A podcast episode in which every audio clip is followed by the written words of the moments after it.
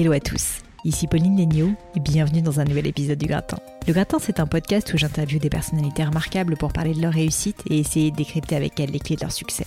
On évoque tout autant leurs principes de vie, leurs trucs, leur alimentation, leurs rituels, le sport, leur philosophie même. Et mon objectif, vous l'aurez compris, est de vous aider à progresser, à retirer de chaque épisode au moins un enseignement, j'espère, peut-être plus, afin que vous puissiez devenir la meilleure version de vous-même. Comme vous le savez, aujourd'hui, tous les contenus que je produis pour le gratin sont entièrement gratuits et financés par mon temps, mon énergie et mes deniers personnels. C'est un vrai investissement que j'adore faire, je dois vous dire. J'adore le faire au quotidien, mais malgré tout, si tout ce travail vous apporte quelque chose, peut-être qu'il vous a permis de réfléchir ou d'apprendre également, eh bien le meilleur moyen de m'aider à l'heure actuelle, c'est de parler simplement du gratin autour de vous, à vos amis, sur les réseaux sociaux, de vous en faire les ambassadeurs, quoi. Et puis aussi une petite note ou un avis sur iTunes. Vous le savez, je vous le dis à chaque fois, c'est pénible, mais franchement, ça m'aide énormément. Donc n'hésitez pas à soutenir le gratin et à en devenir les ambassadeurs gratinés. Allez, j'arrête avec ça et passons à mon invité du jour. Aujourd'hui, je suis avec Caroline Tellier. Caroline qui est directrice générale de PayPal France je pense que peu de personnes ici ne connaissent pas PayPal, mais je vais quand même vous redire ce que c'est. C'est un site qui permet à des particuliers ou entreprises d'envoyer et de recevoir des paiements en ligne de manière sécurisée. Avec plus de 100 millions de comptes dans 202 pays et régions du monde, PayPal est clairement l'un des leaders incontestés du paiement en ligne. Mais pourtant, plus jeune, Caroline n'avait pas du tout vocation à avoir un rôle de dirigeante dans une start-up du monde de la tech ingénieure de formation, elle a fait Centrale Paris, elle serait astrophysicienne, découvreuse ou encore prix Nobel. J'ai adoré ce moment. Pourtant, elle commence sa carrière parce qu'elle est influençable, comme elle dit, dans un grand cabinet de conseil en stratégie, puis pivote en cours de route pour une aventure entrepreneuriale avec un ami d'enfance. L'expérience se termine au bout d'un an et demi et Caroline enchaîne avec une prise de poste chez PayPal. C'est là que débute une grande histoire d'amour professionnel qui dure maintenant depuis 9 ans. J'ai particulièrement aimé la manière dont Caroline assumait une saine ambition, de manière franche, simple, droite, en sachant que pour arriver à ses fins, dans la durée, elle aurait besoin de l'aide de ses pairs, de faire une vraie équipe et de se donner aussi la permission de réussir. Mais je ne vous en dis pas plus et laisse place à ma conversation avec Caroline Tellier. Salut Caroline, bienvenue sur le podcast. Salut Pauline. Ben, merci de me recevoir. Bah, merci de venir chez moi. Écoute, alors justement, très belle transition parce que je suis chez toi, on peut quand même le dire, il est 9h30, 10h parce que je suis arrivée un petit peu en retard. Et donc tu es chez toi. Et or, tu es quand même DG de PayPal, donc on pourrait s'imaginer que tu es quelqu'un d'extrêmement occupé, qui n'a absolument pas le temps d'être chez toi, enregistrer un podcast avec moi un, euh, jour de semaine à 10h. Donc ma première question, c'est assez simple, c'est euh, quelque chose euh, qui, je pense, parlera à beaucoup de personnes qui écoutent le podcast. Est-ce que tu peux me parler justement de euh, ta conception, en fait, tout simplement, de ton travail chez, euh, chez PayPal et de comment se fait-il que tu arrives à gérer finalement une vie personnelle épanouie avec une vie à la fois familiale et aussi euh, amicale épanouie et en même temps un travail très prenant chez PayPal? Et en gros, derrière ma question, si tu veux, c'est en quoi est-ce que avoir de l'ambition, c'est possible de le concilier avec finalement une organisation personnelle et une vie personnelle épanouie? Alors, oui, donc je, suis effectivement chez moi ce matin. Euh, ça arrive de temps en temps. Bon, là, on avait prévu quand même cet enregistrement il, y a, quelques semaines, donc c'était noté dans mon agenda. Euh, mais c'est vrai que j'ai la chance d'être dans une, dans une entreprise qui, euh, qui laisse beaucoup de flexibilité sur l'organisation. Et je pense que ça marche quand on se l'applique à soi-même et on le permet mmh. aussi aux autres. Il y a, y a, énormément de confiance entre, entre les, les membres de l'équipe. Euh, je t'avouerais que moi j'aime quand même être euh, le plus souvent au, travail parce que déjà j'adore les gens de mon équipe et c'est vraiment euh, ce qui me fait me lever le matin, c'est de les voir, c'est de partager notre quotidien business, mais aussi ce qui nous arrive dans nos, dans nos vies personnelles. Et, et puis on a des super bureaux place de la Bourse qui sont pas loin de, de, de chez moi. Et puis aussi j'ai mes enfants qui rentrent mmh. déjeuner euh, donc si je reste là à 11h30, c'est la foire à la maison. Donc euh, c'est compliqué de travailler quand ils sont là. Euh, et, donc tu me demandais aussi sur l'organisation par rapport à ma vie personnelle. c'est vrai que j'ai de la chance de les voir pas mal. Donc c'est pour ça mhm. que je vais m'éviter en plus de déjeuner avec eux. Je, voyage, mais moins que j'ai pu le faire auparavant. Avant, j'avais un, rôle global. Ça fait 9 ans que je suis chez PayPal, donc j'ai fait six rôles différents, je crois, dans les neuf dernières années. et donc là, ça fait trois ans et demi que je travaille principalement pour le marché français. Donc j'ai été directrice commerciale puis directrice générale depuis deux ans et demi.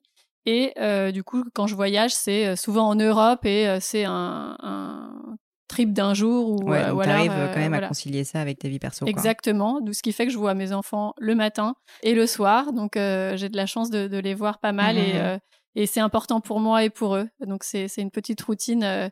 Voilà, le matin, on, on, prend notre petit déjeuner ensemble et le soir, on se raconte notre journée. Donc j'ai la chance de les voir pas mal. T'as de la chance, mais tu te l'es créée aussi, cette chance. Ouais, je me la suis créée.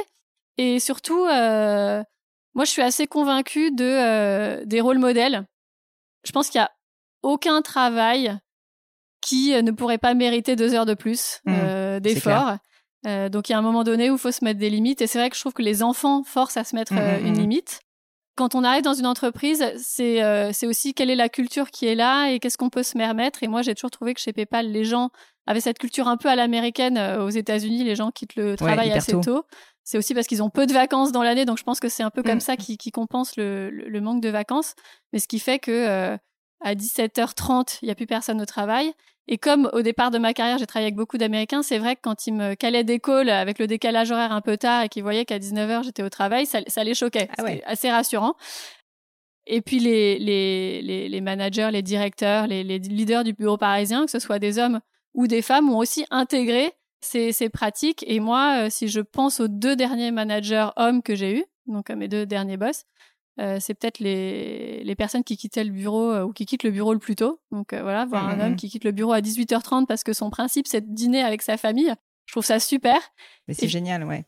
C'est marrant parce que je rebondis un peu sur ce que tu dis. J'ai eu beaucoup de personnes sur le podcast et moi-même, je pense que j'ai essayé d'appliquer ça. Tu vois, où quand tu es un peu le boss ou le cofondateur d'une boîte, peu importe, ou à un poste de leadership, en gros, tu, euh, tu sens que tu as un devoir d'exemplarité. Et tu sais qu'en fait, les gens, mine de rien, t'observent un peu et qui vont, euh, entre guillemets, euh, bah, pas copier, mais qui vont s'inspirer, on, va dire, de ton rythme de vie et de ce que tu fais. Et très souvent, la culture en France ou dans le milieu des startups, et PayPal, mine de rien, est une ancienne startup, alors maintenant une très grosse, mais euh, néanmoins, c'est de rester tard, de bosser énormément. Et je trouve ça assez génial de se dire, et là tu renverses complètement la vapeur, de dire, bah, en fait, l'exemplarité, elle existe aussi, mais l'exemplarité, c'est de montrer qu'on peut avoir une vie en plus de son travail et que c'est pas pour autant qu'on travaille pas et qu'on n'a pas d'ambition. Exactement.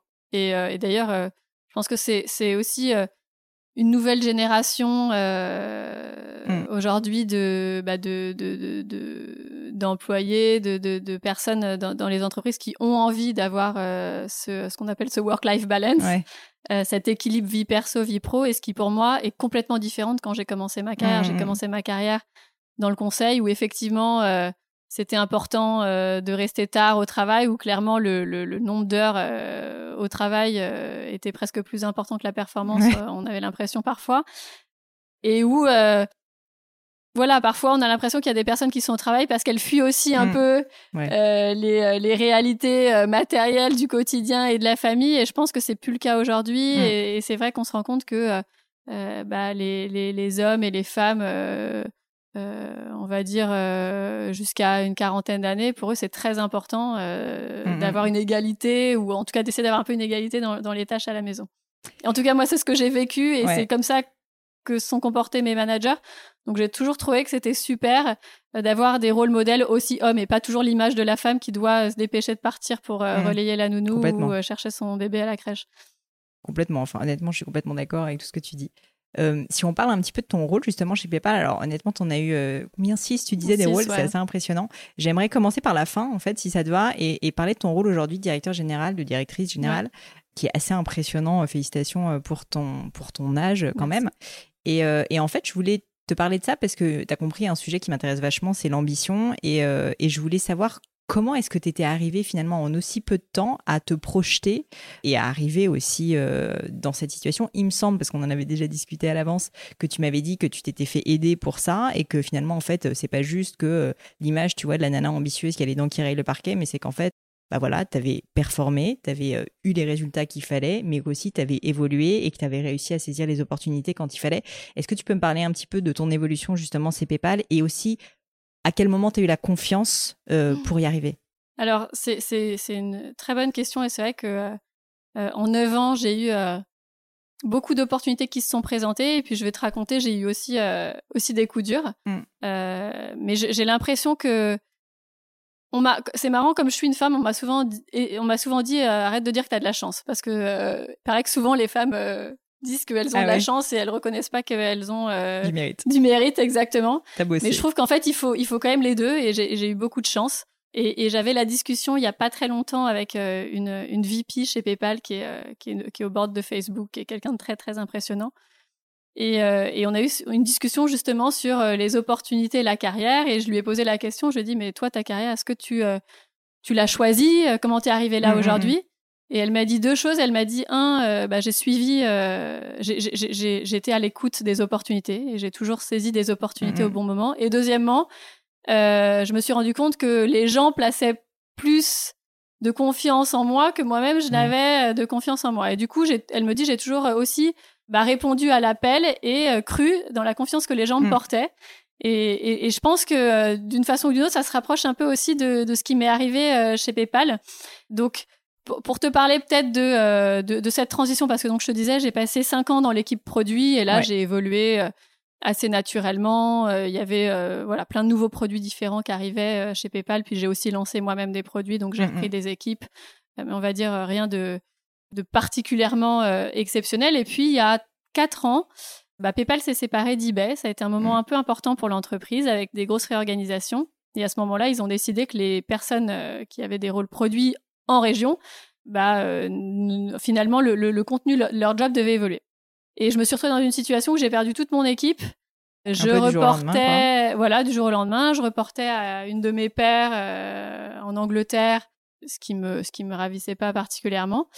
et euh, la première chose, je trouve, qui a été bien, c'est que personne n'a essayé de me faire croire que c'était une super opportunité pour moi. Donc euh, au moins, on a cassé moi, le tabou. mecs étaient cash. Voilà, les mecs qui étaient cash, c'est pas très cool ce qui t'arrive. Donc on va essayer de, on va essayer de rebondir.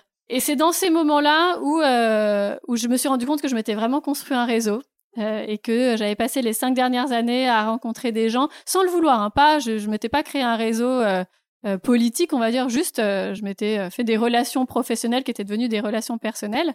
Et j'ai pas eu peur de dire que voilà, j'étais pas contente de ce qui m'arrivait. J'avais pas, j'avais pas envie de me planquer au dans sein ce, de PayPal. Au sein de PayPal, et mm. j'avais pas non plus envie de me planquer dans ce nouveau job qui était clairement beaucoup plus confortable parce que beaucoup moins exposé, mais ça, ça, mmh. ça, me, ça, ne me plaisait pas. Et donc, euh, rapidement, j'ai eu plusieurs offres qui sont, euh, qui sont tombées enfin, au sein de PayPal, des personnes qui m'ont dit, bah voilà, euh, je, je, je, crée une équipe ou voilà, j'ai besoin de quelqu'un là. Et et il y avait un des jobs qui était de reprendre la direction commerciale de PayPal en France sachant qu'on en parlera peut-être, mais moi je suis une ingénieure et euh, à un moment donné j'ai voulu euh, devenir astrophysicienne, enfin bref, devenir directrice commerciale. C'était pas forcément sur ta route quoi à la base. C'était complètement à, l'opposé de mon ADN, on va dire, en tout cas de ce que je, ce que je pensais être ce, ce job. Mais là aussi je trouve qu'on a un super réseau de, euh, de, de mentors ou, parmi même les fonctions RH dans l'entreprise. Et il y a quelqu'un qui m'a dit, écoute, il n'y a pas de doute, tous les autres jobs, ça ressemble beaucoup trop à ce que tu as fait. Euh, voilà, prends le stretch, tente ça. Mais c'est ça aussi. Est-ce que tu t'étais pas finalement assez excitée à l'idée de sortir de ta zone de confort? Un petit peu, un petit peu complètement. Après, c'est vrai que euh, moi, j'avais encore à l'époque cette idée que euh, voilà, j'étais une ingénieure, fallait que je crée des produits, ce que j'avais mmh. fait depuis cinq ans. donc gérer des équipes commerciales, c'était c'était plus loin de ce que j'avais l'impression. Mmh, mmh, plus loin de mes, mes, mes, vraies motivations. Mais en fait, je m'étais complètement trompée et j'ai adoré ce job.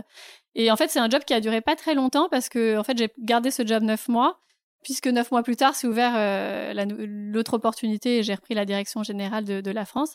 Et ce qui est amusant, c'est que en fait, pendant ces neuf mois-là, j'ai eu euh, six mois de coaching. D'accord.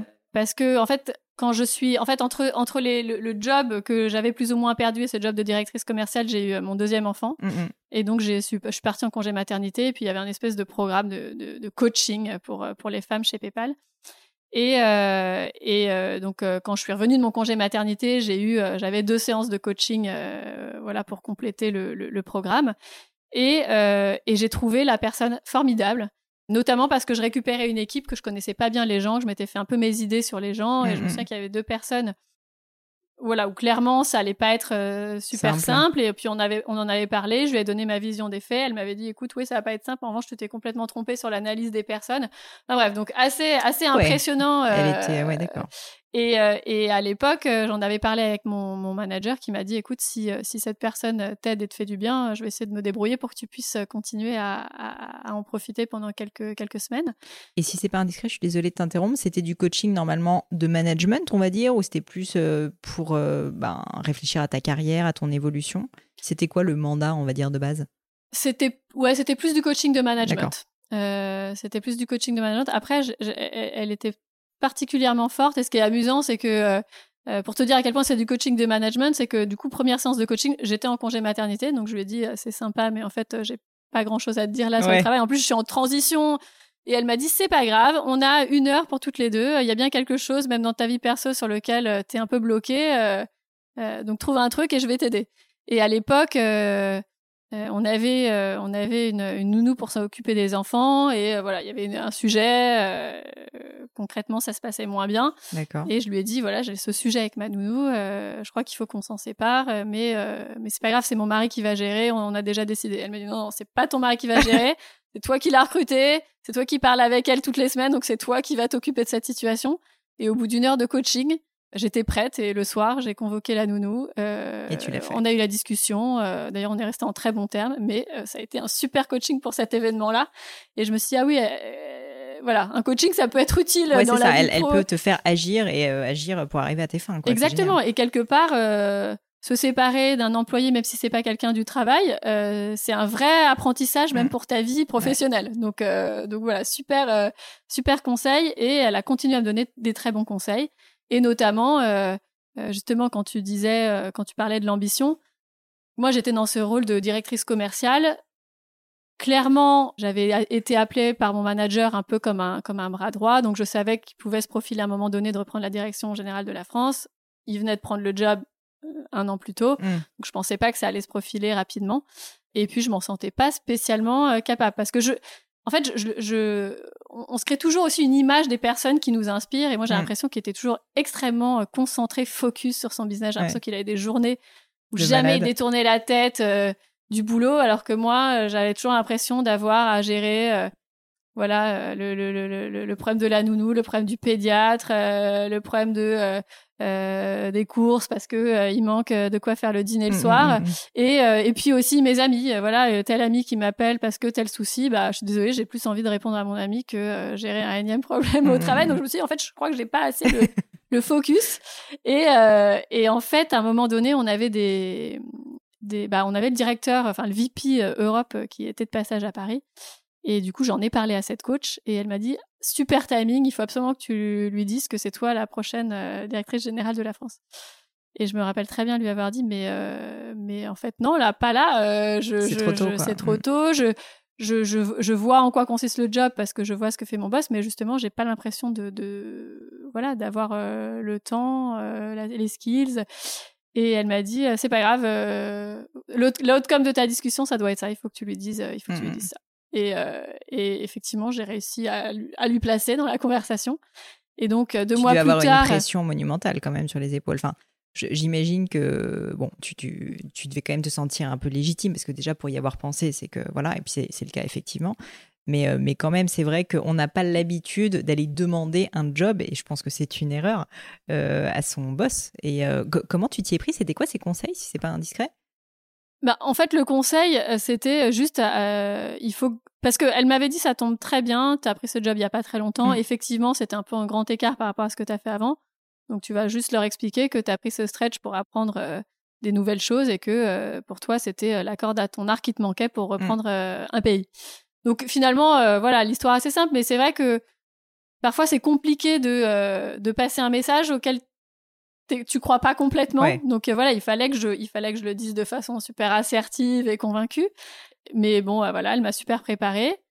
J'ai réussi à le dire et voilà, on a une, une demi-heure de discussion, donc ça n'a pas été euh, l'essentiel de la discussion, mais j'ai réussi à le placer à la fin de la conversation. Et ce qui est amusant, c'est que donc j'ai ce poste deux mois plus tard, et au détour d'une conversation encore quelques semaines plus tard, j'en reparle avec ce, ce VP européen qui me dit, tu sais, si tu m'avais pas dit ce jour-là que c'était toi la prochaine directrice générale et que quelqu'un d'autre me l'avait demandé, bah probablement que je l'aurais donné à la personne qui me l'avait demandé. Donc, à nouveau, euh, elle voulait pas me dire que euh, j'avais pas les compétences, mais elle voulait juste me dire qu'à un moment donné, il faut aussi provoquer sa chance. Bah, bien sûr. Euh, Puis montrer que tu as le leadership de le faire aussi, parce que tu entres dans un rôle de leadership. Donc là, ça montre que tu assumes, que tu as confiance en toi, que tu veux y aller, que tu as de l'ambition. Enfin, je pense qu'il faut pas aussi juste attendre voilà, que la chance te tombe dessus. Et là, tu l'as saisi clairement. Quoi. Et c'est là où je pense que quand tu, quand, tu, quand tu dis quelque chose comme ça, clairement, la personne en face, elle se dit que tu as confiance en toi. Mm. Donc, euh, c'est là aussi où. même si en fait, au fond, t'étais. ouais, même si au fond, t'étais. voilà, y a une machine à laver dans ton ventre. Mais euh, je pense que ça, par rapport au conseil que m'a donné cette euh, haute vice-présidence américaine, je pense, que parfois, il faut voir ce que l'image que tu projettes mm. aussi. Et si les gens te font confiance, alors il n'y a pas de raison que tu, tu, puisses pas te faire confiance mm, à toi-même. Complètement. Enfin, je pense que c'est un excellent conseil que tu viens de donner. Euh, je voulais parler de ton job du coup et de ton rôle exactement. Qu'est-ce que ça signifie? Parce que c'est un mot euh, directeur général, directrice générale qui fait un peu rêver. On se dit c'est bah, l'image projetée quoi. C'est ce que tu disais à l'instant de toi-même pour euh, ton ancien boss. Concrètement, qu'est-ce que tu fais? Quel est ton quel est ton voilà quelle est ta, mission chez PayPal? Alors ma mission et, ça, ça c'est un c'est un je pense une vraie caractéristique de PayPal. juste peut-être en introduction, on m'a toujours dit chez PayPal, en fait, le, la façon de juger si tu as été euh, successful dans ton, dans ton job, c'est euh, de faire euh, six mois plus tard, six mois plus tard, six mois après la prise de job, le bilan pour voir si tu as fait oublier la personne qui était là avant toi dans le job. Tout ça pour dire que le job, la définition du job, elle n'est pas complètement gravée dans le marbre. Mm et que moi j'aime bien la notion de il faut savoir choisir des batailles. À nouveau, on disait euh, voilà, on peut toujours bosser deux heures de plus par jour. Euh, on, pourrait bosser euh, trois jours de plus dans une semaine. À un moment donné, il faut juste trouver ses priorités. Et, ça, je trouve qu'on a une vraie liberté chez PayPal de définir ses priorités, de définir les projets sur lesquels on a envie de travailler. Bon, ensuite, PayPal, il faut savoir que c'est quand même une grosse entreprise. Maintenant, on est 20 000 employés. C'est sûr. On a bientôt 300 millions de clients. 10 euh, millions de clients actifs en France, donc on est, euh, on est, on est une grosse entreprise. Et un autre conseil qu'on m'a donné, c'est ne casse pas le jouet. Hein. Tu, euh, les gens savaient que j'aimais bien avoir des idées, voilà, que j'avais cet un peu farfelu. un peu créatif, mais on m'a dit attention, il y a quand même un, jouet qui, fonctionne très bien, donc on va quand même. La priorité, c'est de faire en sorte que ça continue à bien fonctionner et qu'on travaille sur l'existant. Et ensuite, effectivement, on peut s'amuser à réfléchir mmh. à, à, des nouvelles choses. Donc, dans les trois, quatre dernières années, moi, mon rôle, ça a été de continuer à faire grandir PayPal euh, en France. Mmh Donc, on est passé de 7 millions de clients actifs à 10 millions. Donc, principalement des consommateurs, puisqu'on a un petit peu moins, euh, enfin, on a quelques centaines de milliers de, marchands, mmh mais euh, voilà, la plus grosse partie sont, des consommateurs, comme, comme toi et moi. Et clairement, ça n'a pas été facile parce que comme, comme ces grosses boîtes américaines, souvent, tu as un peu un, on appelle ça un playbook, mais voilà, tu as un peu une recette. Ouais, une recette qui, que tu dois dérouler. Voilà, que tu déroules et que tu appliques dans tous les pays. Et en fait, la recette de PayPal, euh, pendant longtemps, ça a quand même été eBay. Ouais. Puisque euh, pendant longtemps, euh, bah, les gens étaient finalement achetés. Voilà, PayPal était le moyen de paiement obligatoire mm-hmm. sur eBay.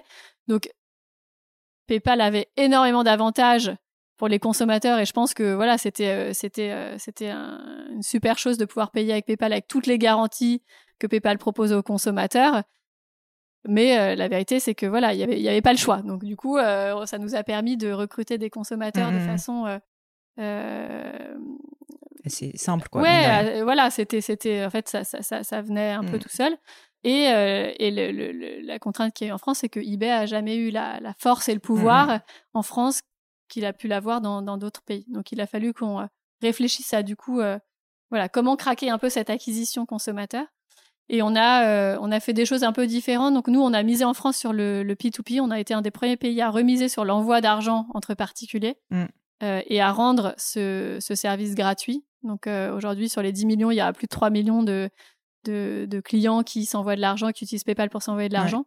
On a aussi parlé sur la, la cagnotte. Donc voilà, la cagnotte est quand même un produit qui est assez bah, qui, est, qui, qui, est, connu dans le marché français. Il y a des services concurrents. Donc, nous, mmh on, est, on a une cagnotte qui est aussi complètement gratuite. Donc, en fait, ce choix aussi de euh, diversifier vos produits, diversifier les produits, de rendre certains produits gratuits en se disant bah c'est aussi une façon d'habituer des clients parce que peut-être que euh, tu fais plus de remboursement à tes copains que t'achètes euh, tu fais d'achat e-commerce dans, dans un mois ou dans une année voilà c'est une façon d'habituer les gens et ensuite ces gens habitués vont aussi continuer à utiliser PayPal pour leurs achats e-commerce. Mm, mm. Donc il y a eu un vrai enjeu sur faire grandir cette base. l'habitué, parce que la mission de PayPal au global, c'est de démocratiser les services financiers, donc c'est de faire vraiment de PayPal un service du quotidien. Voilà, comment aussi trouver des nouveaux usages. La plateforme de marque de PayPal. Exactement. trouver des nouveaux usages du quotidien, donc travailler beaucoup plus avec tout ce qui est secteur alimentaire, secteur voyage. Donc voilà, donc on a on a percé des nouvelles des nouvelles industries. Et voilà, le gros de l'équipe PayPal en France, c'est une équipe commerciale. Oui, j'allais dire, c'est assez commercial finalement. C'est très commercial. Mm.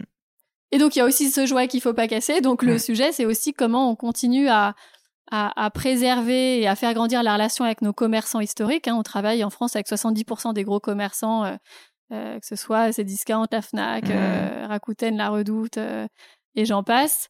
Et, et ces gens-là, bah, mine de rien, ils voient des nouveaux moyens de paiement arriver sur le marché. Donc, c'est comment on, on arrive à, à solidifier cette relation. Oui, et à rester euh, dans, dans, la tête des gens. Quoi. Exactement, à rester dans la tête des gens, à continuer à leur prouver qu'on délivre de la valeur. Et moi, mm. ça a été un de mes gros sujets aussi quand je suis arrivée sur la France, c'est euh, c'était de, de, de m'intéresser à cette valeur qu'on apporte à ces e-commerçants, qui n'avait jamais vraiment été quantifiée.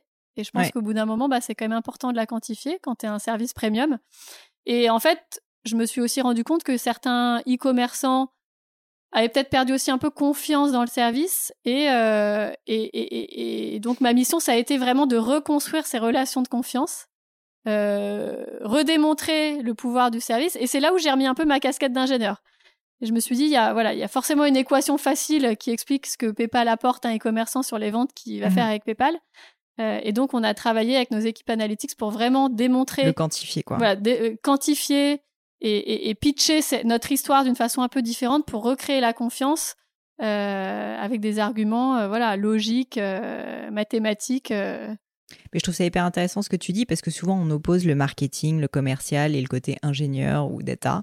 Et en fait, sincèrement, en réalité, pour être un bon commercial, il faut avoir quand même bah, un vrai produit à vendre auquel tu crois et qui sert à quelque chose. Sinon, en fait, c'est quand même très très difficile. Tu peux pas être un bon commercial. Donc le fait que vous ayez travaillé sur non seulement le discours, mais en fait concrètement qu'est-ce que ça signifie derrière et quelle valeur ça apporte. Enfin, c'est euh, absolument génial comme conseil parce que c'est vrai que beaucoup de gens essayent, et là j'essaye toujours de tirer un petit peu, tu vois, le, le, fil vers euh, comment est-ce que ça peut être applicable pour les auditeurs. Mais au final, souvent les gens se disent, ouais, il faut que je sois plus commercial, il faut que je sois vendeur, etc. Si tu as pas des arguments vraiment solides derrière, c'est très très difficile en fait d'être un bon commercial. Donc je pense que ce que tu as fait c'est génial, c'est de repartir en fait de la base, à savoir aller tirer quels sont les vrais arguments concrets qui apportent de la valeur et ensuite oui, tu peux dérouler le playbook et être un vrai bon commercial. Et c'est très intéressant ce que tu dis parce que ce dont je me suis rendu compte, en fait tout ça on l'a fait pour nos commerçants, euh, pour, euh, pour vraiment adhérer à notre proposition de valeur. Mais je me suis rendu compte que le, le, le, premier impact, il a été sur nos commerciaux, justement. Ah et, euh, et qu'en fait, tu ah, vends pas un service si t'es pas convaincu. Ouais. Euh, et que parfois, bah, tu peux avoir aussi ta force de vente qui est tellement euh, dans le quotidien avec les commerçants. Et puis c'est un peu le jeu, hein, c'est je te challenge, euh, non, tu m'apportes pas tant de valeur que mmh. ça. Enfin voilà, il y a un jeu de négo, mais qui pollue un peu les commerciaux parce que quand, mmh. quand toute la journée tu te fais challenger, au bout d'un moment, tu commences à remettre en question tes croyances. Et donc le fait d'avoir euh, changé un peu le discours, changé la démonstration, apporté quelque chose de nouveau, ça a complètement remotivé les équipes commerciales mm. qui ensuite ont se sont emparées voilà, du truc, se sont emparées du truc, ont remotivé euh, les, les, commerçants et, et, nos clients et donc ça a été extrêmement vertueux. Mm, mm. Euh, et on a on a on n'a pas spécialement réinventé la roue, mais on a pris le sujet d'une façon euh, différente. Et là aussi, ce qui était intéressant, c'est que donc quand moi j'étais au produit, j'ai passé cinq ans plutôt côté euh, consommateur. Donc moi, ce qui m'intéressait, c'était euh, les acheteurs, donc toi et moi qui font notre shopping sur Internet, enfin toi en tant qu'acheteuse, pas en tant que Gémio. et quand je suis arrivée dans mon rôle de directrice commerciale, c'est là où je me suis rendu compte qu'il y avait aussi des, marchands dans l'équation. Et le fait d'arriver un peu avec un regard nouveau de faire quelques rendez-vous marchands et de me rendre compte que bah en fait les marchands parfois ils nous aiment pas autant que les consommateurs nous aiment parce que justement t'as cette c'est les marchands qui payent PayPal. Bah oui. Euh, voilà, t'as cette euh, as ce jeu un peu de négociation. Ça m'a permis de prendre le sujet peut-être un peu différemment par rapport à ce qu'il avait été pris avant et surtout de euh, mettre mon fil consommateur. Mmh et tout ce que j'avais appris des consommateurs, finalement, un marchand, qu'est-ce qu'il souhaite? Il souhaite des consommateurs. Donc, leur permettre aussi de mieux comprendre les consommateurs et leur expliquer pourquoi un consommateur choisit PayPal et qu'une transaction PayPal, bah, mmh. c'est une transaction euh, qui euh, se serait pas fait euh, sans PayPal, souvent. Voilà, ça a permis de donner autre chose. Mmh. Et, ça aussi, je pense que c'est un truc, pour revenir sur PayPal, qui est qui est, très impressionnant dans l'entreprise, c'est les, les, mouvements entre départements. Et je vois des gens tous les jours euh, switcher euh, du marketing au commercial, à la finance, euh, au produit. Et, et en fait, c'est presque un, un, une façon je trouve, de, euh, de... de... déciloter en fait les différentes parties. Parce que c'est vrai qu'on se rend compte souvent dans les boîtes et même des petites entreprises, franchement, que tu as le service marketing qui est en guéguerre avec le service financier ou technique en général. Exactement. Enfin, et c'est vrai que, et d'ailleurs, le rôle souvent du directeur général, c'est de faire marcher un peu tout ça ensemble. Mais s'il n'y a pas de confiance, s'il n'y a pas en fait une compréhension qu'on est là pour tous travailler ensemble euh, vers un but commun, et ça peut paraître évident, mais c'est rarement le cas en fait. Euh, donc je trouve que c'est une super idée de faire euh, transiter en fait les, les, les, les on va dire les, bah, les employés quoi dans différents services. Exactement. Et, et, et, pour rebondir un peu sur euh, tes questions de, de conseils concrets. Mm. À plus petite échelle, on a essayé aussi de, de faire se parler plus les services en créant un programme de, de shadowing. Donc, en gros, on, on permet à des employés, ça dure deux ou trois mois, de passer beaucoup de temps avec la personne de son choix dans un autre service. Ah, c'est top. Et les deux personnes doivent faire, euh, doivent jouer le jeu. Donc euh, la personne qui accepte de se faire. Euh, tu te fais mentorer en gros par par quelqu'un d'un autre service. Exactement. Et et, et l'idée c'est c'est un mentoring léger. Donc l'important c'est de passer du temps ensemble et juste de peut-être préparer quelques réunions. En fait, il y a un minimum d'heures à passer ensemble sur sur deux ou trois mois et, euh, et, de, et de permettre à, à, quelqu'un d'assister à des réunions un peu clés dans ton, mm. dans ton job. Euh, et souvent, ce qu'on dit, c'est euh, bah, va, va passer du temps avec la personne qui t'a mis le plus de bâtons dans les roues, ah ou, ou tu as eu l'impression qu'elle t'a mis le plus de bâtons dans les roues, parce qu'il y a aussi une grosse question de perception d'entreprise, mm. où euh, moi j'avais quelqu'un qui disait euh, arrêtez de critiquer, commencez à collaborer. Mm. Et c'est assez vrai, souvent tu as l'impression que les gens te mettent des bâtons dans les roues, que c'est personnel alors que ça n'a rien à voir. C'est qu'on a tous des objectifs différents. Nous, on se rendait compte mm. que euh, voilà, notre équipe finance était euh, incentivée sur un certain objectif, l'équipe commerciale sur un objectif différent, ce qui fait que voilà, il y avait euh, parfois des, des, conflits.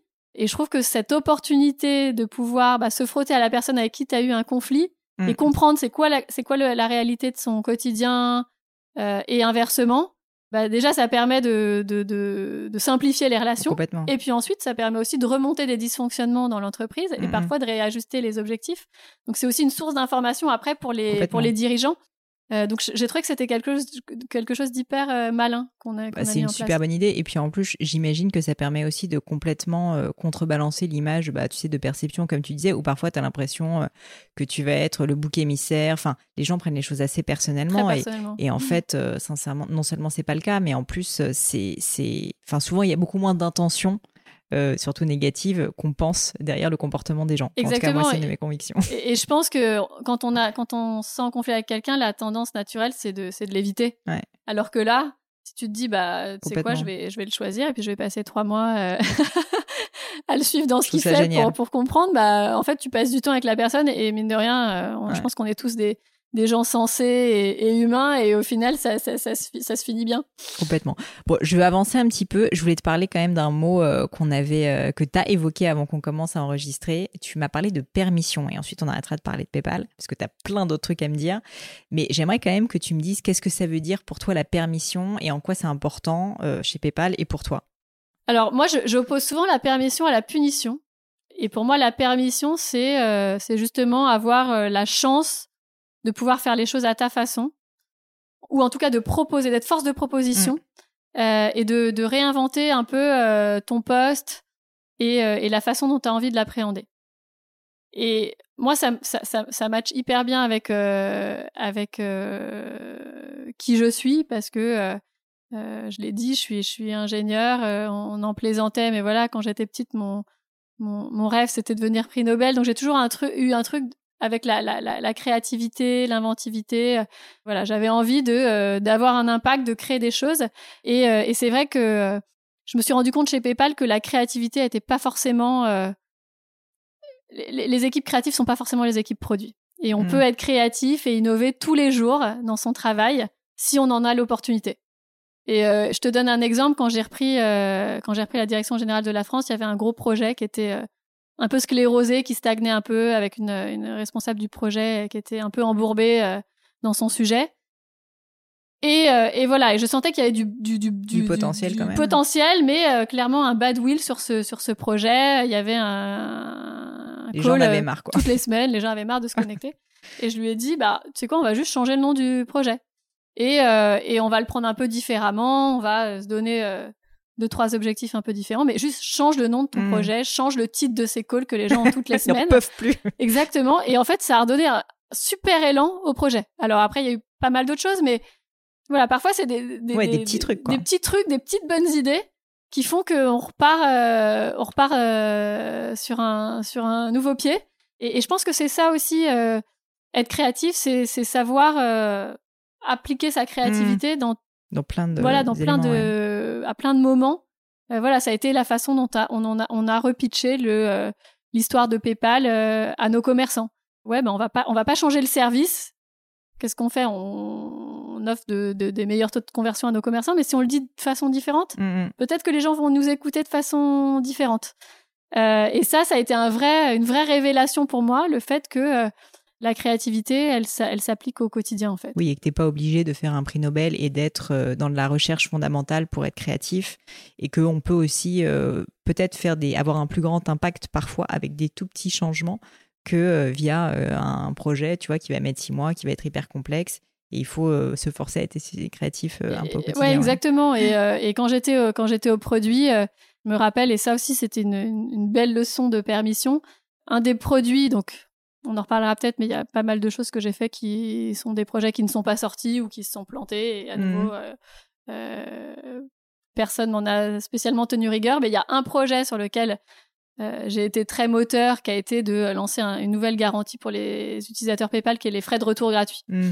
Euh, donc, euh, quand on achète sur PayPal, on peut renvoyer son produit euh, partout dans le monde et c'est voilà, les frais de mmh, retour mmh, sont couverts par PayPal. Et donc voilà, ça a été un projet qui m'a tenu à cœur. À l'époque, quand j'ai lancé ce projet-là, j'étais en charge de, du développement de PayPal dans les magasins. Donc du développement de PayPal sur le mobile, du, du paiement avec son mobile en magasin. Donc rien à voir. Mais j'étais tellement convaincue parce que moi-même, je suis devenue une acheteuse en ligne compulsive grâce à PayPal, mais j'étais tellement convaincue que c'était quelque chose qui était vraiment un frein euh, dans mes achats. Et puis, euh, euh, on a cette culture chez PayPal aussi de parler énormément avec nos clients. J'étais convaincue que c'était quelque chose qui pouvait avoir un impact super fort, que mon boss de l'époque m'a dit Ok, pas de problème, fais, tant, tant, que tu fais le boulot qu'on attend de toi, si ça, ça t'intéresse d'avancer, de, de, on est dans l'équipe produit, j'étais complètement légitime à, regarder ce sujet-là, mmh. vas-y. Et du coup, euh, j'ai fait ça avec euh, une autre équipe business qui regardait tous les sujets cross-border, donc comment favoriser les échanges euh, d'argent et les transactions entre personnes dans des pays différents, et notamment le fait de pouvoir retourner en Chine gratuitement ça à Coq iPhone, je pense que c'est une, une, vraie valeur ajoutée. Donc eux étaient hyper intéressés. Mm. Et donc on a fait ça ensemble en plus de, de, de ma mission sur le, le mobile, et, et ça extrêmement bien marché. Bah, c'est d'ailleurs ça euh, qui, a fait aussi que tu as eu la légitimité. Exactement. C'est vraiment un projet qui, euh, qui, euh, bah, qui me colle encore à la mmh. peau aujourd'hui. Et, et c'est vrai qu'un peut-être qu'un manager autre dans une autre entreprise m'aurait dit, je suis désolée, on t'a pas demandé de regarder ça, laisse tomber. Donc en fait, c'est ça aussi la permission, c'est le fait de, à partir du moment où tu as des employés qui sont convaincus de quelque chose, les laisser avancer et les laisser investiguer parce que moi je suis aussi assez convaincue que on est bon quand on est, on est passionné mm. et convaincu par un sujet. Mm, mm. Euh, j'ai une petite anecdote aussi quand j'essaie de pitcher euh, ce projet. J'étais allée en Angleterre et euh, on m'avait dit, alors la directrice marketing en Angleterre, elle y croit pas du tout. et donc, tu vas en confiance. Donc du coup, je, ouais, j'y vais. Mais je me dis, en fait, je j'ai pas l'Angleterre dans mon scope, donc à la limite, elle veut pas le faire, elle veut pas le faire. Mais quand même, ça m'avait un peu interpellée. Donc je me suis dit, je vais juste voir si j'arrive à la faire changer d'avis. Et donc je lui ai je lui ai pitché le sujet de la façon euh, qui me parlait à moi, euh, pas spécialement en essayant de la convaincre. D'ailleurs, euh, voilà, j'ai cassé le tabou dès le départ en lui disant je, je, je crois que tu t'y crois pas, mais juste laisse-moi t'expliquer euh, pourquoi mmh. moi j'y crois. Et, euh, et, le lendemain, je suis de retour à Paris et là, la, le directeur marketing de la France me dit tiens, je, viens d'avoir une discussion avec la directrice marketing qui m'a dit ah bah hier j'ai rencontré cette petite française passionnée par son travail. Et en fait, ça m'a amusé parce que je me suis dit, tiens, c'est marrant qu'elle me décrive comme passionnée par mon mmh travail. Mais en même temps, je pense que c'est vrai, quand, es, quand tu crois énormément à quelque chose et que tu et que as envie de convaincre des gens, bah tu mets de la passion et c'est c'est ça aussi, c'est comme ça que tu progresses en entreprise, c'est en te démarquant des gens ouais. euh, avec avec de, de, la passion dans, dans, ton discours et dans tes mmh idées. Et puis même, c'est aussi comme ça que tu convaincs, je pense. Enfin, tu vois, la passion, elle est quand même communicative. Et je pense mmh. que quand elle voit quelqu'un d'aussi emballé euh, que toi, qui raconte, qui y croit, enfin, ça donne quand même plus envie d'y croire que si tu étais arrivé en mode je fais mon job juste et euh, tu crois pas, euh, tu le dis un peu d'une manière lambda, quoi. Exactement. Mmh. Et donc, je pense que effectivement, quand on a quand on a quelque chose auquel on croit et que c'est conforté mmh. par par des données ou des feedbacks clients, il faut pas hésiter à pousser parce que je suis je, suis convaincue que c'est comme ça qu'on réussit dans son job. Que de conseils, Caroline. Merci beaucoup. Écoute, j'aimerais quand même parler un petit peu du reste euh, de, la vie de Caroline Tellier. Pas que de PayPal quand même. Euh, donc, tu m'as évoqué le fait que tu étais euh, ingénieur de formation. Tu m'as dit aussi quand tu étais plus jeune, tu voulais être prix Nobel. Alors, j'aimerais juste revenir un peu sur ce point que je trouve absolument génial. Donc, toi, tu étais d'une famille d'ingénieurs, tu étais d'une famille d'entrepreneurs. Qu'est-ce qui a fait que tu as eu cette vocation comme ça pour les sciences? Écoute, euh, pas forcément d'ingénieur. Euh, mon père est expert comptable, donc euh, très très matheux quand même. Hmm. Je me souviens, j'ai une sœur jumelle et, et, je me souviens que malgré le fait qu'on avait plutôt des, bonnes notes à l'école, on avait quand même notre cours de maths avec notre papa tous les week-ends parce qu'il voulait s'assurer qu'on maîtrise tout, tous les concepts. Donc c'est vrai que ouais, on avait quand même une certaine discipline sur le sur, sur les matières scientifiques et Ma sœur jumelle, elle est devenue médecin.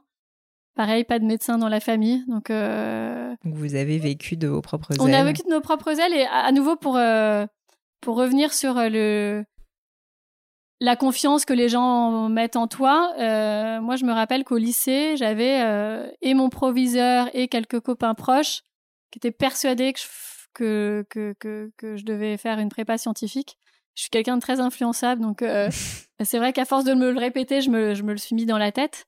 Euh, et, et, souvent, d'ailleurs, aujourd'hui, on me posait la question en me disant, mais euh, euh pourquoi, qu'est-ce qui t'a fait choisir une carrière scientifique alors qu'il y a très peu de femmes, et il y a toujours très peu de femmes euh, dans, les, mmh, mmh, dans, mmh. les, prépas, les écoles d'ingénieurs? Et c'est vrai que j'ai eu l'impression d'avoir cette bienveillance et cette influence, et voilà, le fait qu'on me dise, mes, mes, mes copains à l'époque, donc qui étaient effectivement principalement des garçons qui s'orientaient vers des prépas scientifiques, on dit t'inquiète pas, on sera là, on va tous choisir le même lycée, la même prépa. Euh, voilà, donc des, des, des, des mini coachs mmh. avant l'heure. Euh, et, euh, et, voilà, je me suis laissée comme ça, influencer, guider, euh, euh, parce que parce que c'était aussi, ça me plaisait aussi, mmh. bien sûr. T'avais une idée un peu de ce que tu voulais faire plus tard dans la vie ou, pas? Enfin, Je veux dire, après peut-être la phase prix Nobel. Euh, je sais pas, peut-être qu'elle a duré longtemps. Hein. Mais euh, est-ce que tu as eu, euh, ouais, as eu un peu une vocation ou où, en fait tu faisais partie des personnes nombreuses et dont je fais partie qui en fait n'en savaient fichtre rien et qui sont aussi un peu laissées ben, portées par des opportunités? Alors j'avais pas du tout d'idée. j'avais pas du tout d'idée jusqu'à euh, centrale où en dernière année il y avait euh, un choix de filière et j'avais choisi la filière entrepreneur parce que euh, donc mon père est expert comptable commissaire au compte mais il a monté son cabinet il y a, il y a mmh. plusieurs années donc c'est un vrai entrepreneur. Ma mère aussi avait une activité entrepreneur. Donc j'avais un peu ce modèle familial et cela dit c'était quoi? Il y a, il y a bonne ouais 15 16 ans euh, je pense que les startups n'étaient pas autant à la mode qu'aujourd'hui, mais on commençait quand même à, m'en parler.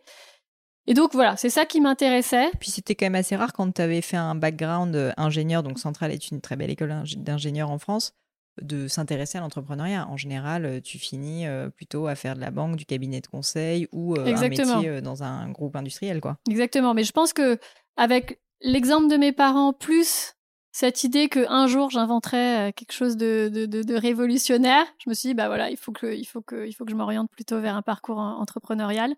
Et donc voilà, j'ai atterri dans cette filière.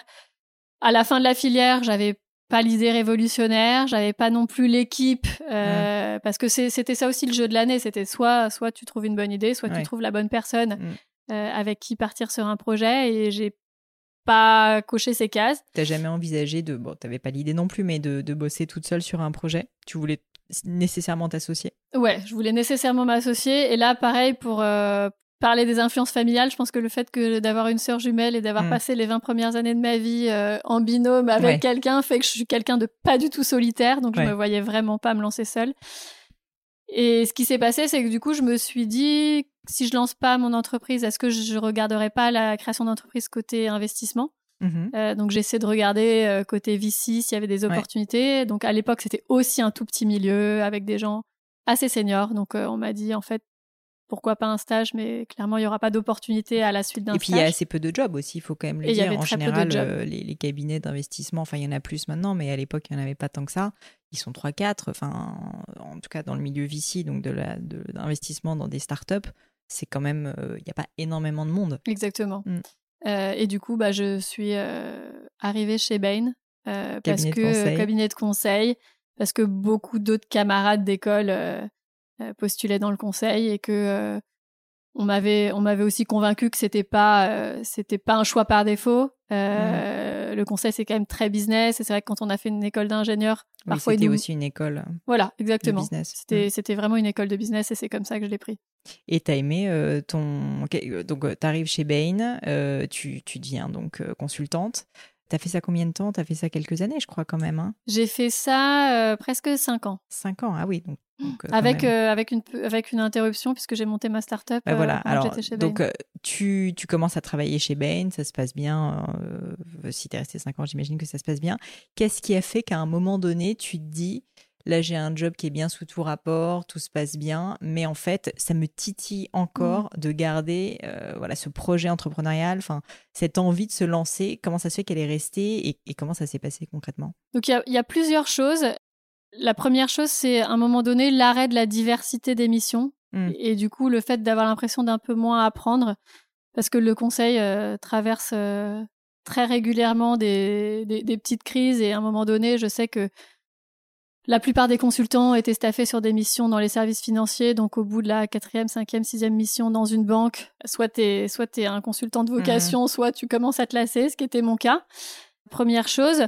Deuxième chose, j'ai aussi un peu le mal de euh, en quoi je suis différente des autres en fait. Parce que je mmh. trouve que dans le conseil qui est un qui est un super métier mais on, moi j'avais j'avais un peu l'impression qu'on était tous interchangeables et j'avais l'impression d'avoir été un peu dépossédée de mes mes, mes spécificités euh, personnelles. Donc euh, il y avait une bah, espèce de. C'est d'ailleurs un peu le jeu du conseil. Enfin, Exactement. tu peux être staffé sur telle et telle mission, il y a des expertises, mais enfin, globalement, tu es censé euh, juste être bien sous tout rapport. Exactement. Euh, donc voilà, il y a les mercatos. sur chaque mmh. mission, on prend qui Tiens, un tel est malade, donc on va mettre un tel.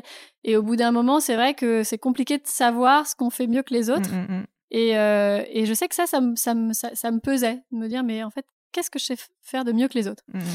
Et donc c'est à ce moment-là où euh, où je me suis dit. Je bah, désolée de t'interrompre. Qu'est-ce que tu faisais mieux que les autres ou qu'est-ce que tu fais mieux que les autres J'ai pas eu la réponse dans le conseil. Honnêtement, j'ai pas eu la réponse. D'accord. Euh, et c'est pour ça que je me suis dit bah je vais je vais en fait je vais faire un grand écart. Du coup, je vais essayer de retourner dans un domaine très très scientifique. Et il se trouve qu'à l'époque, je me posais énormément de questions métaphysiques, donc je me suis dit, l'astrophysique, c'est parfait. L'astrophysique. Euh, ça va permettre de combler mes, euh, mes, euh, J'adore, mes velléités euh, scientifiques, plus ça va répondre à mes questions euh, existentielles. existentielles. Et, et, du coup, j'ai commencé à me, donc à me mettre dans des bouquins d'astrophysique, à, essayer de voir un peu les filières. Mais tes, collègues de conseil devaient te voir, mais comme une folle furieuse. une folle furieuse. Ouais, alors je sais pas si je leur en parlais, parlais à tous. en tout cas, j'en ai bien parlé à ma famille. Et, euh, et en fait, euh, ça, ça, a été vite avorté comme projet parce qu'à l'époque, j'avais donc on m'a fait rencontrer euh, différents types de personnes. Euh, déjà, on m'a expliqué que j'étais un peu vieille, donc j'avais 25 ans, et que du coup, j'allais devoir un peu reprendre un cycle avec des, des, étudiants post-bac, que mine de rien, bah, dans le monde du travail, l'idée c'était pas que j'arrête tout et que du coup, si j'avais pas euh, toutes mes journées à y consacrer, euh, j'allais être euh, mise sur un projet de recherche que personne ne voulait choisir, donc le trou noir dans je sais pas quelle galaxie que personne, quelle personne s'intéressait. Et, et, et, voilà. Et aussi, on m'avait, on m'avait quand même parlé que le fait d'être une femme était compliqué. D'accord. Bon, et à nouveau, comme je t'ai dit, je suis très influençable, donc euh, donc je me suis dit, bah, l'astrophysique, ça va, je vais continuer à lire des bouquins, mais je vais peut-être pas en faire une carrière. Mhm. Et en fait, ce qui, se passait à ce moment-là chez Ben, c'est qu'il y avait d'autres consultants qui étaient un peu dans le même euh, dans la même situation à vouloir euh, tenter autre chose. Et du coup, Ben avait fait les trucs super bien, il avait mis en place des programmes d'externship en disant, bah, en gros, si si tu as envie d'un d'un nouvel air pendant pendant un an, tu peux le passer dans une entreprise cliente. On te détache chez un client euh, le but, c'est pas d'être consultant chez le client, c'est de prendre un vrai rôle opérationnel chez le client. On s'occupe de s'assurer que tu perds pas en, en, salaire. Euh, et, au bout d'un an, tu reviens dans le conseil, et comme ça, voilà, fort d'une expérience, d'une nouvelle expérience euh, plus, plus opérationnelle. Et donc, j'avais trouvé un externship chez Saint-Gobain. D'accord. donc, bien ingénieur. Jusqu'à ce que j'ai un copain de centrale qui vienne me voir en me disant euh, bah écoute euh, là j'ai un projet j'ai envie de lancer une nouvelle entreprise. C'est un, ami qui avait monté son entreprise à la sortie de l'école donc était avec moi dans la filière entrepreneur. Et, euh, et, voilà et qui a commencé à parler de ses idées autour du voyage d'internet. Et, et, je me suis dit à ce moment-là des tiens mots sexy. ouais exactement. Et je me suis dit qu'est-ce quelle est l'opportunité qui se représentera pas dans deux ans? Et j'ai décidé de, partir sur ce projet de start-up. Et, et Bain a été hyper supportif. Et ils m'ont dit écoute, euh, voilà, on n'a jamais supporté un projet entrepreneurial de la sorte, mais on va réfléchir, on va aménager quelque chose. Euh, évidemment, on va pas te payer ton salaire de consultant pendant un ou deux ans, mais, euh, mais voilà, on peut faire marcher quelque, quelque chose. En tout cas, tu n'es pas obligé de démissionner. Et... Génial, quoi, parce que tu peux te lancer dans un projet entrepreneurial, mais tu as le backup de dire si ça marche pas, au pire, je peux retourner chez Bain. Exactement. ce qui est à double tranchant. Voilà. En fait, sur le coup, ça, je pense que sur le coup, ça m'a permis de prendre la mm. décision. Mais un ou deux ans plus tard, probablement que ça a été une des raisons qui a fait que, euh, que je revienne chez, chez Bain. Euh, donc je pense que ouais, la, la, ceinture et les bretelles, il n'y avait pas forcément besoin des deux. Et, euh, et, et, ouais, ça a eu ses côtés positifs, mais je, mm-hmm. je, pense que ça a été assez important dans ma décision de retourner chez Bain deux ans plus tard. On va pas rentrer dans le détail de ce projet entrepreneurial, mais je voulais juste que tu me dises justement, euh, je sais que donc euh, bah, tu as fini par quitter l'entreprise euh, et donc retourner chez Bain comme tu venais de l'évoquer là. Euh, on, en, parlait juste avant de, commencer l'interview et tu me disais, euh, bon, globalement, ça s'est pas soldé par un échec, mais ça s'est soldé par euh, un abandon, donc ce que tu disais. Est-ce que tu peux revenir sur ce point, m'expliquer bah, pourquoi est-ce que tu as décidé d'abandonner en fait ce projet entrepreneurial qui marchait plutôt pas mal en fait quand même, et qu'est-ce qui a fait que tu as bah, repris le filet de sécurité Bain entre guillemets? Alors, il y a eu plusieurs choses. la première chose, ça a été bah, je pense les conditions dans lesquelles on s'est associé avec euh, avec euh, mon associé euh, qui est qui est un qui est un très bon ami. mais en fait, quand on s'est quand on s'est associé, lui avait du temps et de l'argent puisqu'il avait revendu sa première entreprise à mmh ses associés et donc était complètement disponible pour repartir sur un projet. Et moi, j'avais ni l'un ni l'autre parce que et, effectivement l'expérience et moi j'avais euh, peu de temps puisque Ben m'avait donné un an mm. et euh, j'avais pas euh, revendu de boîte donc j'avais pas d'argent de côté pour investir, et en tout cas de quoi lancer une entreprise. Mm. Donc on s'est sur ces bases là on s'est réparti le capital de façon assez déséquilibrée ce qui était un choix de tous les deux puisque moi dans ma tête à ce moment-là je me disais j'y je, j'y passe un an et après je, je reviens chez chez Bain.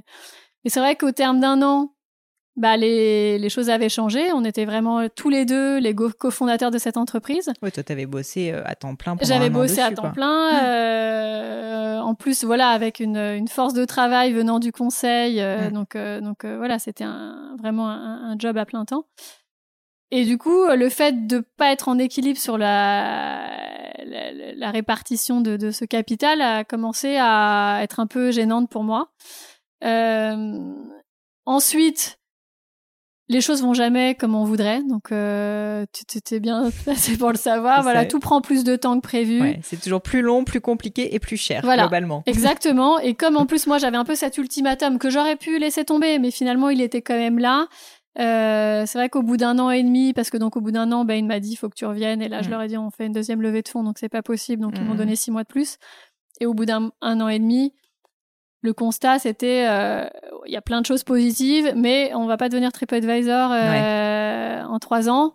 Donc il va falloir passer plus de temps ou dépenser plus d'argent. Mm. Et c'est là où j'ai un peu mis dans la balance plusieurs choses. Est-ce que ce que Bain me propose est pas plus intéressant euh, financièrement pour mhm. ma carrière euh, Est-ce que vraiment on va réussir à décoller Est-ce qu'on va réussir à lever de l'argent euh, et, et, ouais, quelque part, bah, j'ai pris une décision de retourner. J'ai pris la décision de retourner chez Bain, qui était un peu aussi de d'abandonner euh, la startup et c'est assez amusant parce que c'était pas, pas pour parler du projet mais on, on pitchait à l'époque euh, de l'intelligence artificielle dans le voyage c'était c'était ce qu'on avait créé et, et, voilà je me dis que peut-être que si on avait persévéré dix ans hmm. euh, aujourd'hui euh, aujourd'hui on aurait mis on aurait voilà amené l'entreprise à, un autre niveau hmm. ce, qui est, ce, qui est, ce qui est intéressant aussi c'est que pour te dire à quel point je, je, je subis l'influence des gens c'est qu'à l'époque on avait rencontré Jean-Pierre Nadir d'Easy Voyage on nous avait euh, plein de gens nous avaient ouvert leur carnet d'adresses. On avait rencontré des gens super influents dans le dans le milieu du voyage, et ils nous avaient dit alors si j'ai un conseil à vous donner, ne lancez surtout pas une startup dans le monde du voyage. C'est beaucoup trop concurrentiel, ça va être super compliqué. Et je, me permets de le dire parce que je lui en ai reparlé, je l'ai croisé il y a pas très longtemps.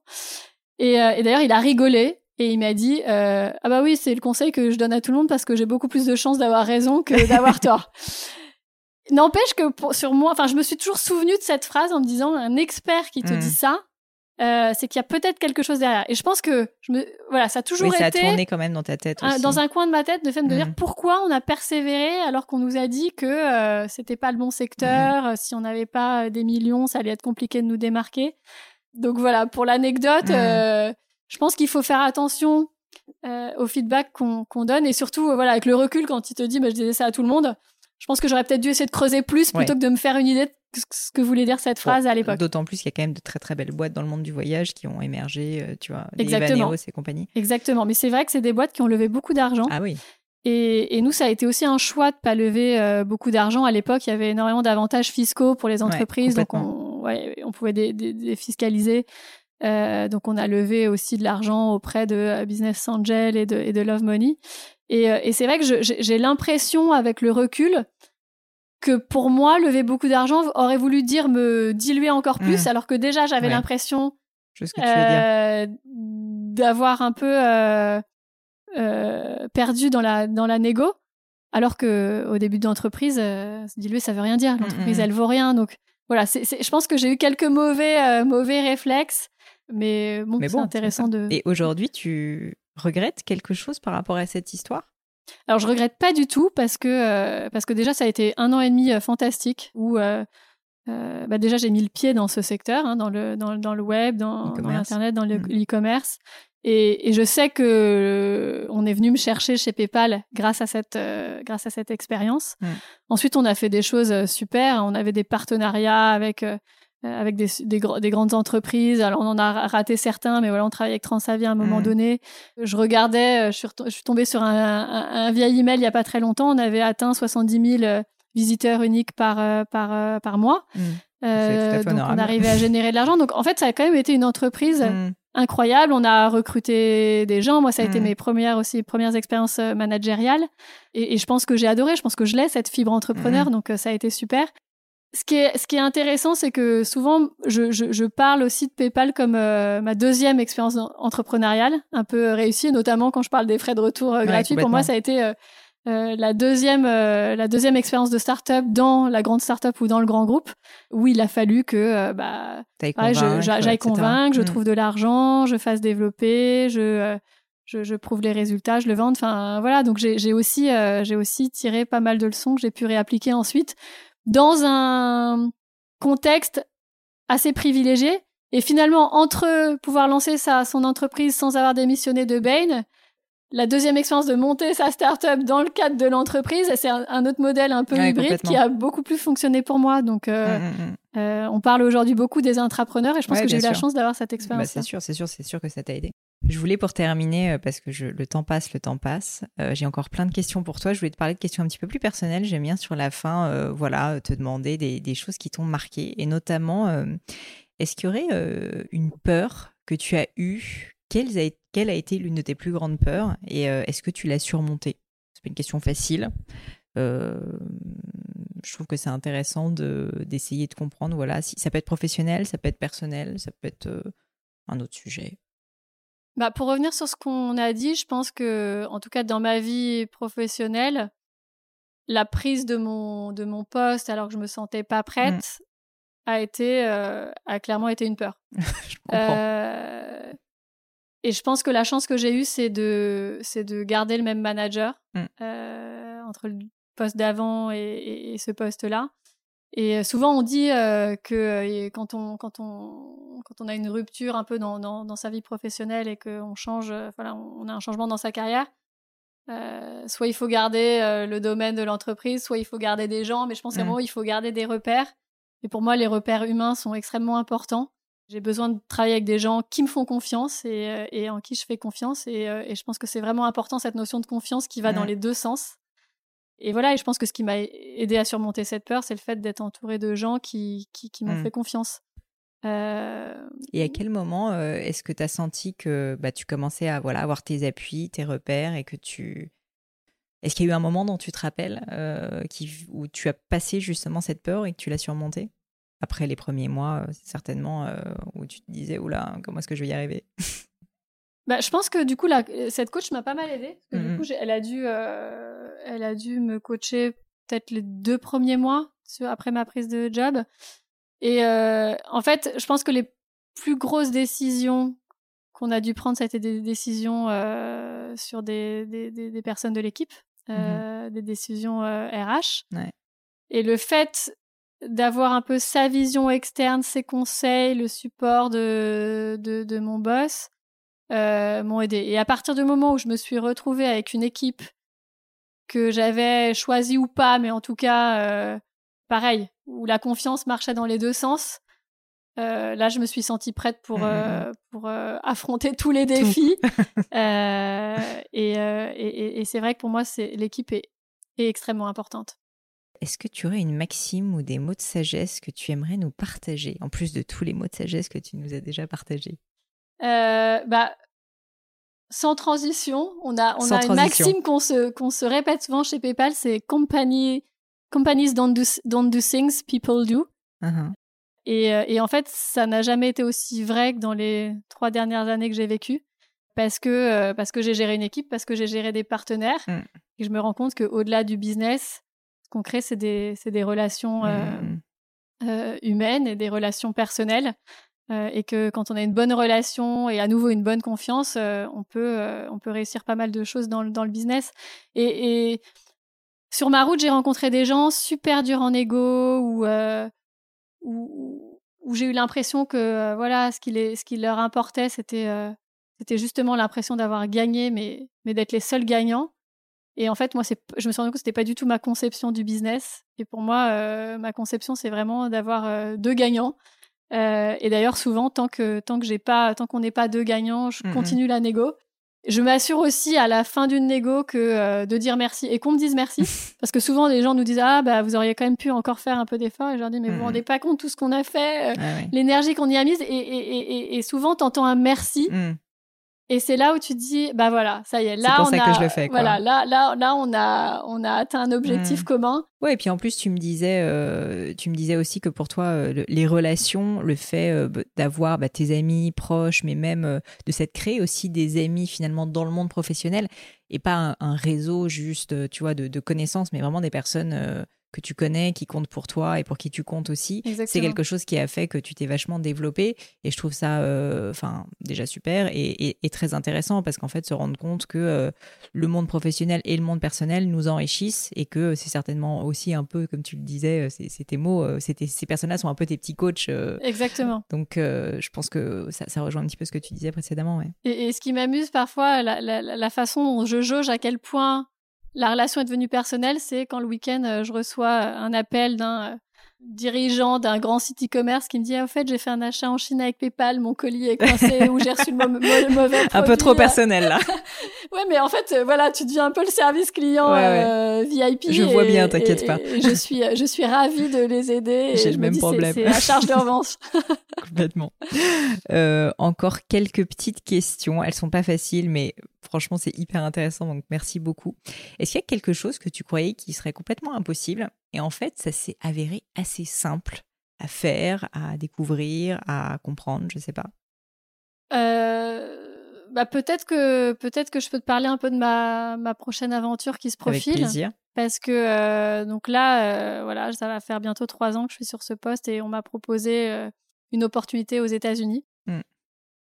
Autant j'ai voyagé pour mes pour mes jobs, même quand j'étais chez Bain, j'ai fait une mission quasiment un an en, en, Turquie à Istanbul, mais je euh, je peux pas dire que j'étais installée là-bas. J'ai mmh. passé ma semaine, parfois quelques week-ends, mais j'étais à l'hôtel. Enfin, j'avais pas, j'avais mmh. pas fait ma vie là-bas. J'avais pas un compte en banque là-bas. Mmh. Euh, donc c'est vrai que j'ai jamais eu vraiment d'expérience euh, d'expat, et c'est pas non, c'était pas forcément un projet de, famille. Et du coup, là, on travaille sur un, un projet d'expatriation aux États-Unis. À New York. À New York. donc voilà, tu vois ça, il y a six mois, je t'aurais dit impossible. Euh, c'est pas dans les plans, euh, c'est pas forcément une envie. Ouais, tant au niveau perso que pro, j'imagine pas simple à organiser. Exactement, euh, même pour les enfants. Et pour autant, on s'est dit, allez, on y va, on se jette. C'est pareil, voilà, c'est une opportunité, c'était pas prévu, mais il n'y a pas de raison de pas le faire. Donc, euh, donc euh, voilà, je croise les doigts, je touche du bois, hein, mais a priori, euh, c'est la prochaine aventure. Trop bien, j'ai hâte d'en entendre parler. Tu seras à nouveau invité sur le gratin. Avec plaisir. Et la dernière question que j'aime bien poser, c'est les livres que tu recommandes le plus autour de toi ou vraiment un livre qui t'a marqué, que tu aimerais nous partager? Alors, je vais te parler d'un livre que j'ai lu cet été. C'est un petit clin d'œil à, à, mon directeur commercial. Francis, qui euh, m'a souvent parlé de ce livre qui s'appelle euh, Outliers. Mmh. Euh, je sais pas si tu en as entendu parler. Malcolm Gladwell. Voilà, Malcolm Gladwell. Alors la raison pour laquelle je l'ai lu, c'est que parmi parmi les, les, jeunes parents autour de moi, il y a un débat qui revient souvent, qui est quand tu as un enfant qui est né en début d'année, est-ce qu'il faut se battre pour essayer de le faire rentrer en classe avec les, les enfants nés l'année d'avant ou est-ce qu'il faut le laisser rentrer avec sa classe d'âge, même si c'est le. Et donc, tu as un enfant qui est né en début d'année Pas du tout. Moi, on est tous les deux en fin d'année. D'accord. Euh, mais, mais, mais mon mari, euh, qui lui est né plutôt en milieu d'année, avait sauté une classe et euh, ça a l'air d'être resté un, peu un traumatisme pour lui d'avoir été le plus petit. donc, c'est vrai que c'est souvent un débat. Mm-hmm. Et, et ce qui est intéressant dans ce livre, au-delà de, de, plein d'autres choses, c'est que tu as un premier chapitre qui montre que, en fait, les, les enfants qui sont nés en début d'année et du coup, voilà, qui ont été euh, bah, les plus âgés euh, de leur classe euh, et souvent les plus développés, sont aussi ceux qui ont du coup reçu le plus d'attention mmh. et qui ont fait des parcours exceptionnels. Et c'est surtout vrai dans le milieu sportif, mmh. où du coup les, les, les, les enfants un peu plus âgés bah, ont des meilleures performances physiques. Et donc, vont avoir des entraîneurs qui vont s'intéresser plus à eux, plus investir sur eux. Et, voilà, quand on regarde, il y a, y a, y a y a des, des, données qui sont sans équivoque où on regarde euh, les meilleurs sportifs euh, de je sais plus quel sport, mais on voit qu'ils sont tous nés euh, entre le 1er janvier et le 1er février de leur année. Donc c'est assez amusant. Et, en fait, du coup, je l'ai lu pour ça en disant je vais lire le premier chapitre et j'ai trouvé que c'était extrêmement bien écrit et, très sympa à lire. Et en fait, c'est un livre sur le, sur le succès. Donc c'est écrit par ce, ce journaliste canadien, journaliste au, New Yorker qui, qui vit aux États-Unis et qui parle beaucoup de succès et notamment on parlait tout à l'heure de chance et qui dit bah en fait euh, euh, quand on regarde les destins exceptionnels de euh, des Steve Jobs, Bill Gates et, beaucoup d'autres, clairement il y avait une intelligence un peu un peu exceptionnelle, mais il y avait aussi des contextes. Voilà, ces gens qui ont eu la bonne opportunité mmh. au bon timing euh, et qui ont eu beaucoup de chance. Mm. Et, euh, et, je trouve que c'est ça désacralise un peu aussi tous ces personnages. Euh, un exemple, c'est donc Bill Gates. Où Je dois dire que l'exemple est absolument génial dans le bouquin. Rien que ce chapitre vaut le coup d'être lu, quoi, parce que c'est hyper non, mais, sympa. Et, et, chaque chapitre est un peu son son lot de, de, d'analyse sur ses, sur ses parcours. Il y a sa règle formidable, la règle des 10 000 heures, où il explique que voilà, au bout de 10 000 heures, on devient expert de quelque chose et et voilà, et Bill Gates, il a probablement passé 10 000 heures à coder parce qu'il avait la chance d'avoir euh, d'être dans une université qui avait investi sur euh, des machines connectées à un, ordinateur. Donc en gros, il pouvait quand il voulait mmh, mmh, mmh. Euh, coder. et, et, et c'est drôle parce que du coup, j'ai lu aussi à la suite de ça des, des écrits sur ce, sur ce livre avec voilà des, des, des, blogs où tu as des gens qui disent bah, en fait, moi, 10 000 heures, ça me paraît pas tant être la fin du monde et tiens, je mets le compteur à zéro aujourd'hui et c'est ça que j'adore faire et du coup, je vais passer 10 000 heures. 10 000 heures, c'est peut-être beaucoup, mais ça veut aussi dire qu'en fait, il faut, euh, mm, mm. il, faut, il faut de la pratique, il faut de la chance mm. et, euh, et, et, voilà, c'est un super livre. Et en fait, moi, pour moi, un livre, super, c'est un livre dont tu as envie de parler. Mm.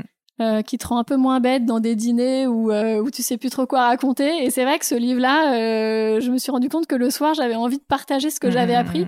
Euh, et, et, je vois à quel point, du coup, mon directeur commercial euh, avait des anecdotes, et notamment cette anecdote sur le fait que ne vous inquiétez pas, laissez vos enfants être les, les aînés dans leur classe, ils vont prendre confiance en eux. Et, et j'aurais clairement, quand je vois les miens qui sont les plus petits de leur classe, je crois hmm. que j'aurais préféré qu'il soit un peu plus, euh, un peu plus mûr euh, en rentrant à l'école. Je comprends. Mais euh, en effet, c'est un super livre et que je recommande. Je mettrai le titre dans les, dans les notes du podcast. Merci beaucoup, Caroline, pour tout ton temps, pour ce partage.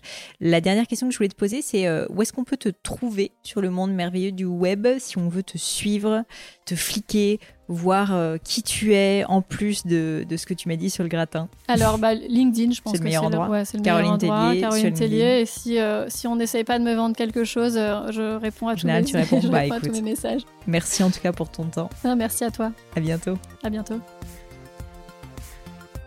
Hello à nouveau et quelques dernières petites choses avant de vous quitter. Comme d'habitude, si vous cherchez les notes de l'épisode avec toutes les références, que ce soit les outils, les livres cités, c'est simple, allez directement sur le descriptif du podcast sur l'appli de votre choix.